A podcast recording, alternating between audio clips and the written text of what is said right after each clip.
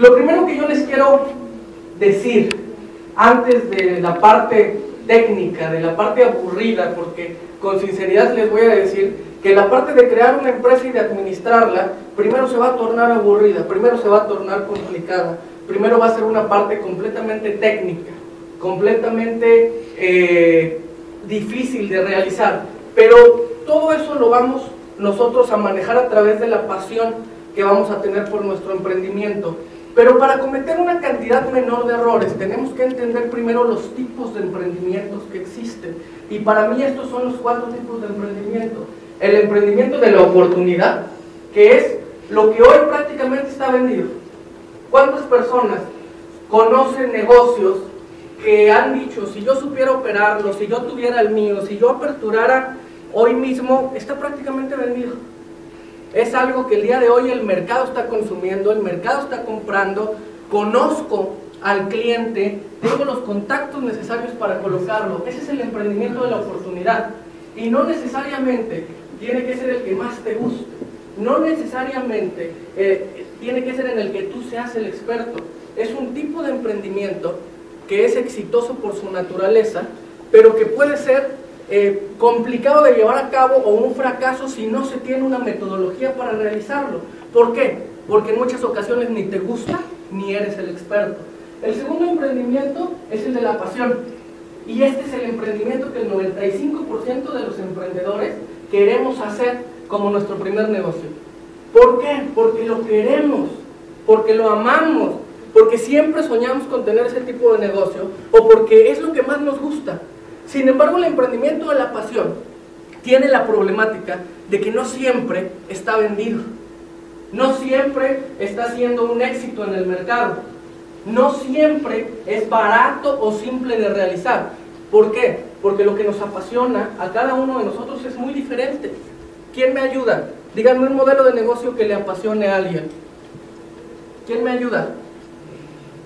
¿Un modelo de negocio que le apasione, señorita?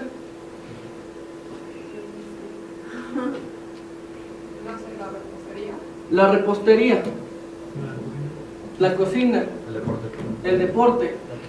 La tecnología. Lo automotriz. Lo automotriz. También lo automotriz. Entonces, la parte de lo que nos apasiona pudiera ser exitoso o no.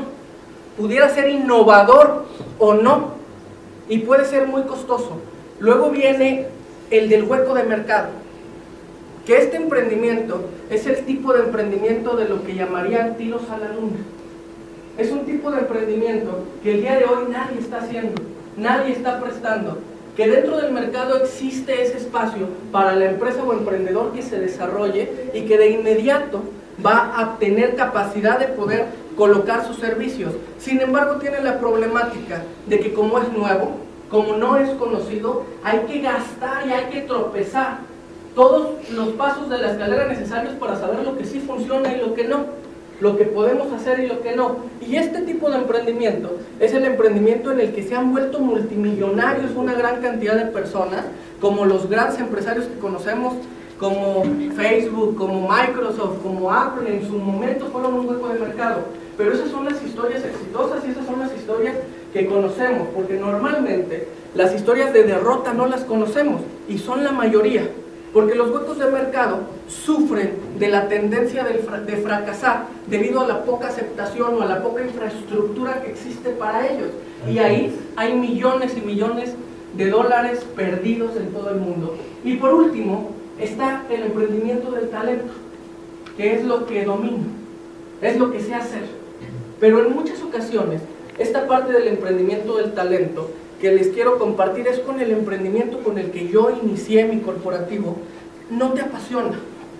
Porque una cosa es que lo sepas hacer y que lo domines, porque desde niño te enseñaron, porque estuviste en la mejor escuela, porque trabajaste en un super lugar y tuviste un gran mentor y sabes realizarlo y tienes facilidades, pero no siempre es algo que te hace hervir la piel y sentirte feliz de estarlo realizando. Sin embargo, el emprendimiento del talento generalmente es el emprendimiento que más éxito estadísticamente nos va a, dar. ¿Por qué? Porque es el emprendimiento que yo domino, que yo conozco, y que si lo domino es porque tengo el talento y ya lo ejecuté una cantidad determinada de veces. Entonces conozco todos los pasos de la ruta crítica. Generalmente voy a conocer a los clientes, voy a conocer a los proveedores, voy a conocer las fallas que existen. Y es aquí en donde yo empecé mi negocio.